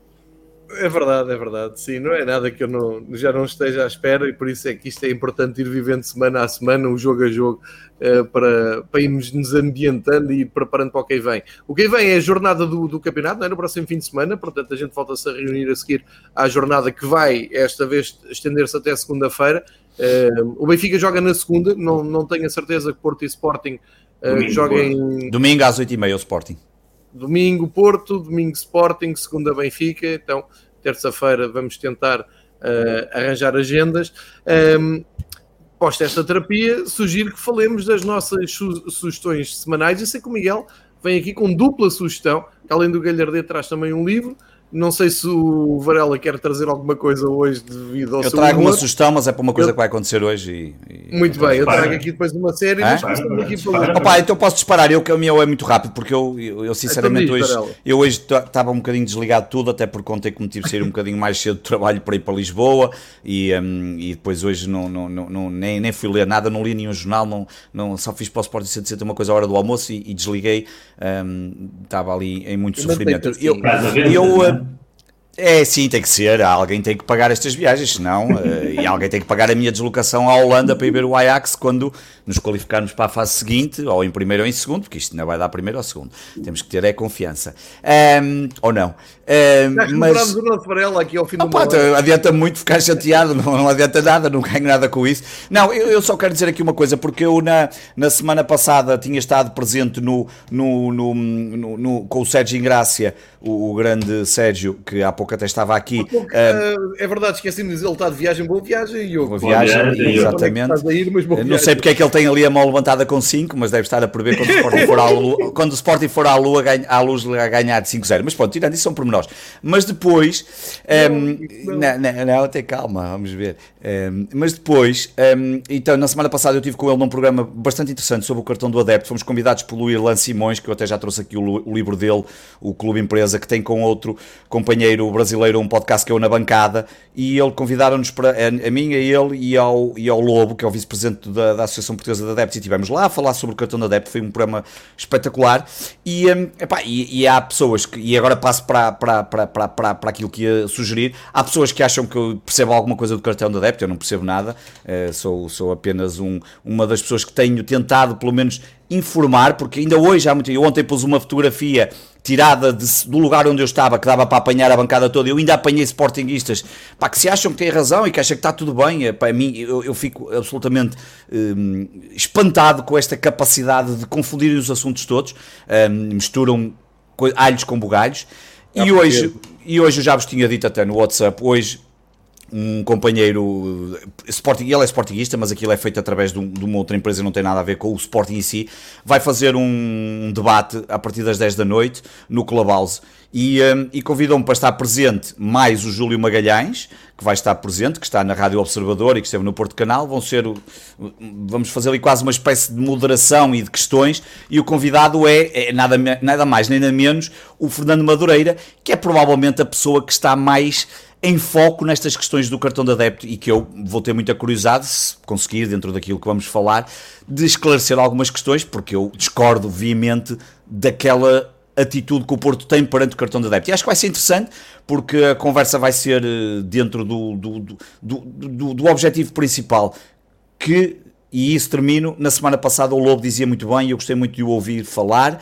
Ele hum, tem ali um espírito muito bom, mas disse ali uma coisa: pá, nós temos que olhar para o cartão de adepto menos como política e entre ataques entre clubes, mas com um propósito bem claro. E o propósito claro é o cartão de adepto tem que acabar. O cartão de adepto está a falhar em toda a sua linha, não há dúvidas absolutamente nenhumas.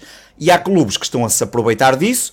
Não vou estar a dizer o Sporting, porque toda a gente sabe que o Sporting é um dos que está a aproveitar-se disso, e tem que acabar e temos que levar a que a discussão seja isto tem que acabar porque aquilo não faz sentido. E portanto é mais uma oportunidade a partir das 10 horas, quem quiser procura no Clubhouse, vai lá estar, eu vou partilhar no Twitter o link direto.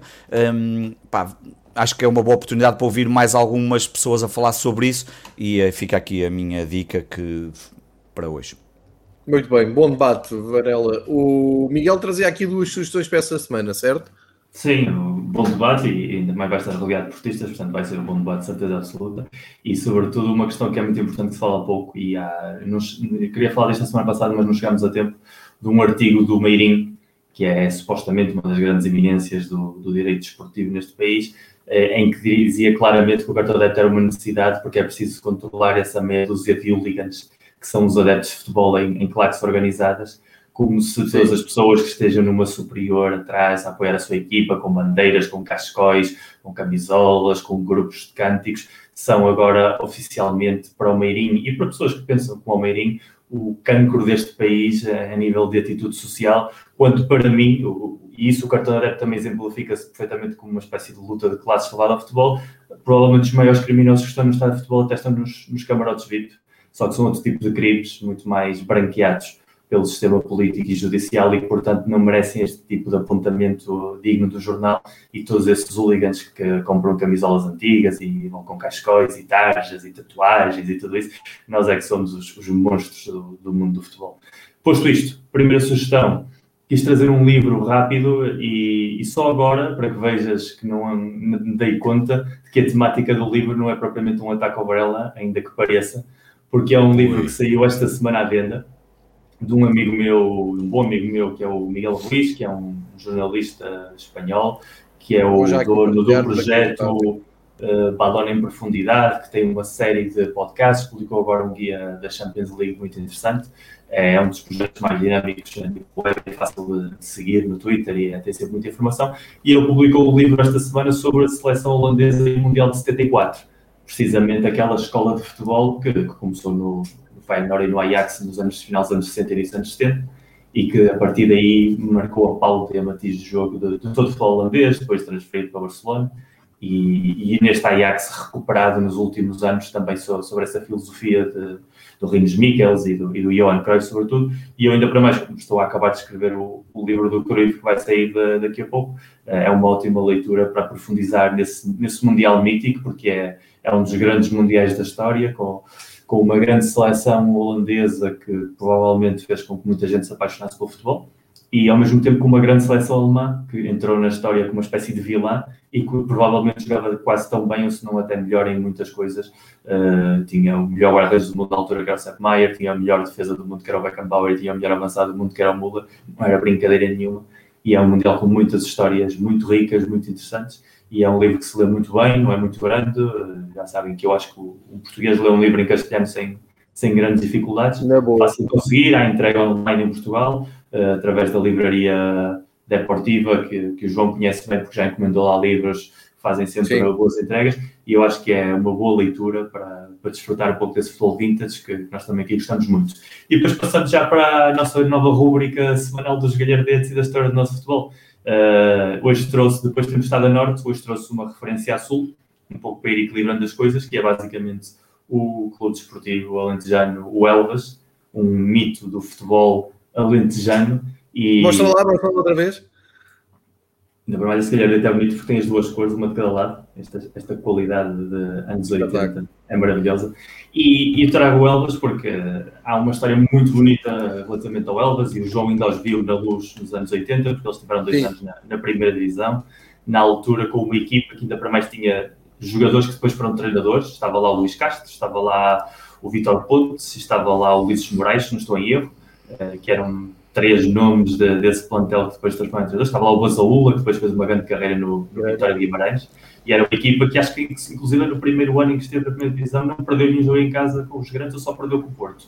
Foi, era daquelas viagens muito complicadas de se fazer nos anos 80. Mas a história é, é precisamente da primeira etapa de formação deste clube. Não sei se vocês sabem, o Elvas nasce em 1947 da fusão da filial do Benfica e da filial do Sporting eram duas filiais que existiam em, em Elmas, uma de cada um dos clubes, como era tradição no, no Alentejo, no Algarve e, no, e, na beira interior, sobretudo, onde havia uma presença muito forte da Benfica e do Sporting. E houve ali um período em que, os, em que os dois clubes acharam que não fazia sentido haver uh, duas entidades separadas, que era mais o que os unia do que os separava. E então decidiram fundar-se como um clube. E o grande jogador do Sport Lisboa e Elvas era o, o Patalino, o, provavelmente o melhor jogador alentejano da história e liderou essa equipa que estava na segunda divisão à primeira divisão, que na altura era uma primeira divisão com 10 equipas, portanto era muito difícil chegar, e estiveram ainda 4 anos na primeira divisão, foi uma das presenças de equipas alentejanas raras da primeira divisão, depois ainda houve a época em que esteve o Lusitano, e, e, depois já foi preciso avançar muito no tempo para encontrar outra vez equipas alentejanas na primeira. E a história do Patalino é que foi um jogador internacional português, dos poucos jogadores internacionais portugueses que nunca jogou por nenhum dos grandes, e, e, na altura, imaginem se isto agora é mais ou menos possível, na altura era muito complicado, porque um dos problemas de falta de seleções era a logística, convocar jogadores de sítios diferentes que tinham de ir de comboio ou de autocarro ou de carro para Lisboa, para ir às concentrações, fazia com que os próprios selecionadores vetassem a ideia de trazer gente de fora porque só lhes trazia problemas, mas o Patalino era tão bom que mesmo assim ia à seleção como jogador do Elvas e chegou a ter uma oferta do Real Madrid do próprio Santiago Bernabéu, que o viu jogar com a seleção portuguesa e disse: Eu pago o que for preciso para ter este, estes jogadores. Estamos a falar em 1900 e 48, ou seja, isto é o Real Madrid pré-Di Stefan, não era a grande potência do futebol espanhol, o Barcelona, o Atlético de Madrid, mas era o Real Madrid, estava na primeira divisão, ficava normalmente em terceiro, quarto lugar no campeonato, e eles queriam que o jogador estrangeiro da, da, equipa, que na altura só se podia ter um, fosse o Patalino. E o Patalino o que é que fez? Recusou. Porque dizia que não conseguia deixar Elvas e não conseguia deixar a sua família, que era algo muito habitual na altura, por todo o dinheiro do mundo, mesmo que o Real Madrid oferecesse um bom dinheiro na altura, o Patalino nunca se do Alentejo, teve ofertas do Benfica teve ofertas do Sporting, teve ofertas do Belenense, teve ofertas do Porto e nunca saiu do Alentejo. Quando o Elvas desta divisão, onde é que ele vai? Para o Lusitano de. E acaba aí a carreira. Portanto, é um homem fiel às suas raízes e identidades alentejanas. É um dos grandes jogadores da nossa história, muito desconhecido porque é da época da rádio e da imprensa escrita, não há quase imagens televisionadas que se possa ver o bom que ele era, mas quem segue essa hemeroteca, quem estuda o futebol assim, um pouco à maluca como eu, sabe perfeitamente a importância do, do. E o Elvas viveu esse, esse, primeiro momento de glória um pouco à custa dele. E, e não deixa de ser uma cidade histórica do, do, nosso país e um clube histórico também do nosso futebol. E não sei se vocês têm alguma memória, sobretudo nos anos 80 desse Elvas, não sei o que vocês querem partilhar relativamente ao Galhardo da semana. Olha, eu, eu vou, vou, acrescentar, eu estava a ouvir a história, desconhecia totalmente, também desconhecia a, a, a fusão que deu origem ao Elvas, mas o Elvas é uma equipa que sempre pontificou na minha, na minha hum, memória global do futebol português, tinha um equipamento muito Boca Juniors. E, e foi das equipas que mais surpreendeu no Chá da Luz nos anos 80, exatamente com essas cores que nós na altura não tínhamos esta informação toda que temos agora. Eu, eu estava a ouvir a história e, e, agora até estava aqui a confirmar. Eu ouvi com muita atenção os dois relatos do Benfica em Elvas, não havia televisão, e o Benfica ganha lá 2-0 no primeiro ano e no segundo empata 0-0. E nesse empate 0-0, lembro-me, foi um terror, que, que ele foi um massacre de ouvir e querer que o Benfica marcasse gol, era o Benfica do Tony. Estamos a falar em 1988, eu lembro qualquer coisa do, do campo do, do Elvas, como é que se chamava, e as referências. E aqui diz que é o Campo Domingos Carrilho Patalino. Portanto, deve ser em homenagem à sim, figura sim, claro. Sim, sim. É, não me lembro é, se ele se chamava assim o campo já nos anos 80 ou se foi posterior, isso não faço a menor ideia, mas é bastante possível que sim, porque ele jogou nos anos 40, portanto nos anos 80 já tinha um tempo suficiente para o homenagear como deve ser. Então é, é grande memória mesmo. Uh, o jogo que eu me lembro do, do Benfica é Elvas. Uh, uh, é uma história engraçada porque na, na altura eu já estava um, em 87, não é? Em 1987 eu já devia ter mais compromisso com a escola e ao fim de semana estar mais atento aos estudos. Os meus pais faziam sempre essa, essa força. Eu fazia sempre questão de me pirar para ir ver o Benfica. E na altura a coisa estava ali um bocado tremida, isto é já em fevereiro. Uh, e eu, eu, lembro que os meus pais na altura diziam: um, epá, isto do futebol ao fim de semana isto tem que acabar, tu tens é que estudar. E tipo castigo não ia ver o jogo. Epá, lá dei a volta e consegui convencer o meu pai a ir ver um Benfica ou Elvas, que é uma coisa que ele provavelmente não se lembrará hoje, uh, mas foi um jogo que marcou muito, era o Elvas do António Medeiros, e o Benfica até resolveu aquilo rápido, um penalti logo no primeiro minuto do Maniche, e depois o Nunes, que é uma figura muito discreta do futebol português, que ainda fez uns bons anos no Benfica, ainda fez o, o seu gol. Mas uh, o Elvas marca ali o, o, a viragem da década de, de 80 com a sua presença na primeira divisão e foi uma pena não, não ter dado sequência. Eu, eu ainda há, há, coisa de um mês ou dois, quando, quando estive em Montargil, um, andei ali a explorar uma zona do país que eu conhecia pouco e numa noite fui a Ponte de Sor. E lembro-me desta altura do Sporting jogar com o Elétrico Ponte de Sor, lá em Ponte de Sor, uh, e andei a, a, a, perguntar às pessoas de Ponte de Sor se lembram desse jogo.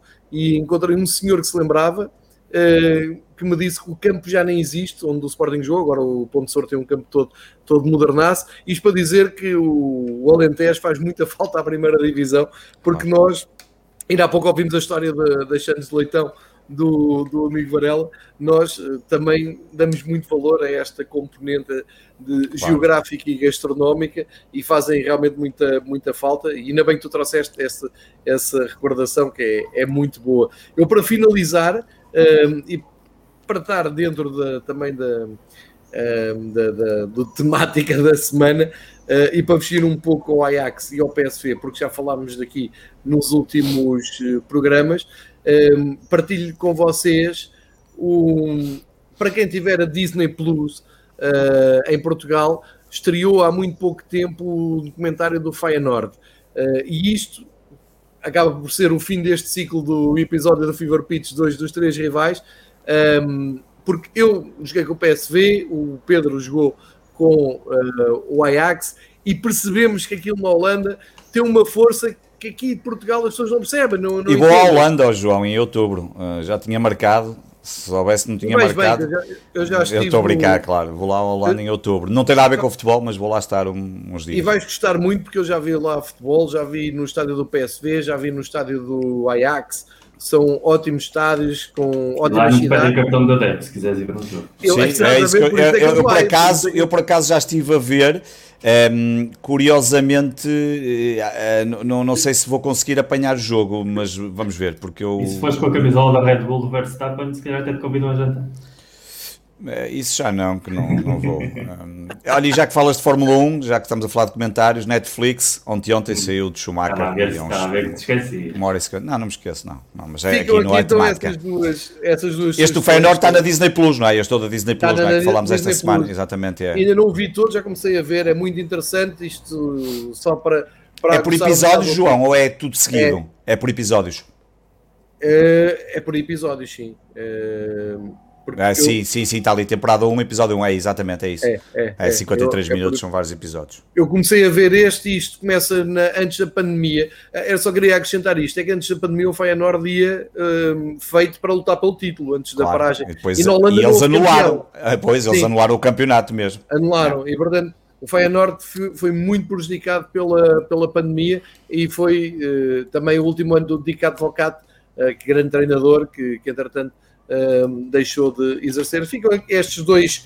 Um, estas duas sugestões, uma na Netflix, outra da Disney. Também o livro do que o Miguel falou, um, parece-me ser extremamente interessante. Também o campeonato holandês, deixa-me só dizer, João, que nesse ano em que terminou, uh, que não acabou, não é que terminou, que não acabou, é um campeonato que só tem mais 60% em média mais pessoas do que o campeonato nacional. Em média, portanto pouca coisa, não é? Aquela coisa de acharmos é pouco. A nossa média andou nos 11 mil e eles andaram nos 18 mil quase. Claro. Eu, eu, eu uh... só me lembro dele de uma eliminatória europeia do Porto, uh, quando era preciso fazer uma eliminatória para entrar na Champions League, em 93, 94. Uh, e depois, obviamente, a primeira imagem que me veio à cabeça com a camisola do Feyenoord são os livros do Van Eyck.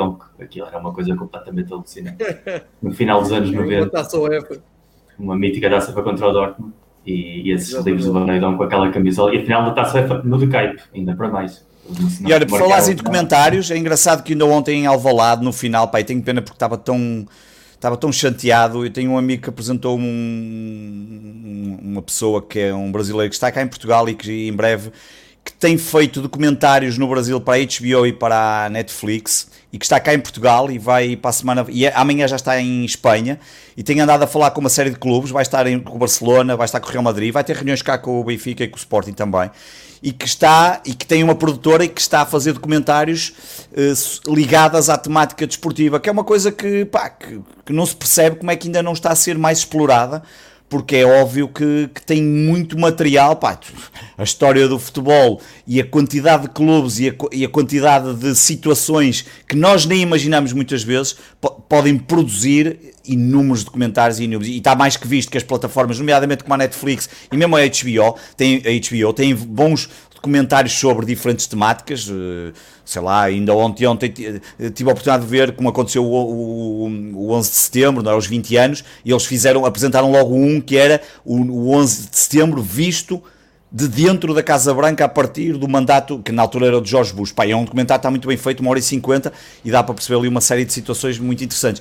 Pá, e, e é interessante porque não falta, não falta temática e é um universo muito pouco explorado. E ele estava ontem em Alvalade, que ele foi ver o jogo, um, ehm, porque também vai ter reuniões depois com o Sport e acho que vai ter com o Benfica e com os outros clubes e vai estar em Espanha, Pá, e é muito interessante porque, porque não falta, como, como tu tens mostrado aqui várias semanas, diferentes tipos de comentários, não faltam é documentários e temáticas e tenho a certeza que isso é, pega muito facilmente, seja adeptos ou não, e acho que uma prova evidente é o da Fórmula 1, até mesmo pessoas que não ligavam muito à Fórmula 1 viam aquilo, eu hoje em dia já não ligo tanto àquilo, mas porque gosto mesmo da Fórmula 1, mas, há, é, é, mas percebo esse lado e estas temáticas são, são fortíssimas para dar eh, excelentes materiais.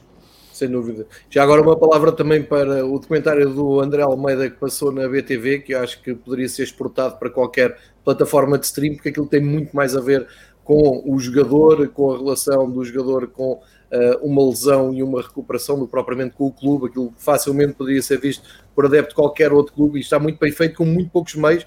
Foi só o Ricardo Soares e o André Araújo que meteram mãos à, à obra. Por serem meus amigos, também fica aqui um abraço, sem vergonha absolutamente nenhuma, de um ótimo material que eles uh, desenvolveram.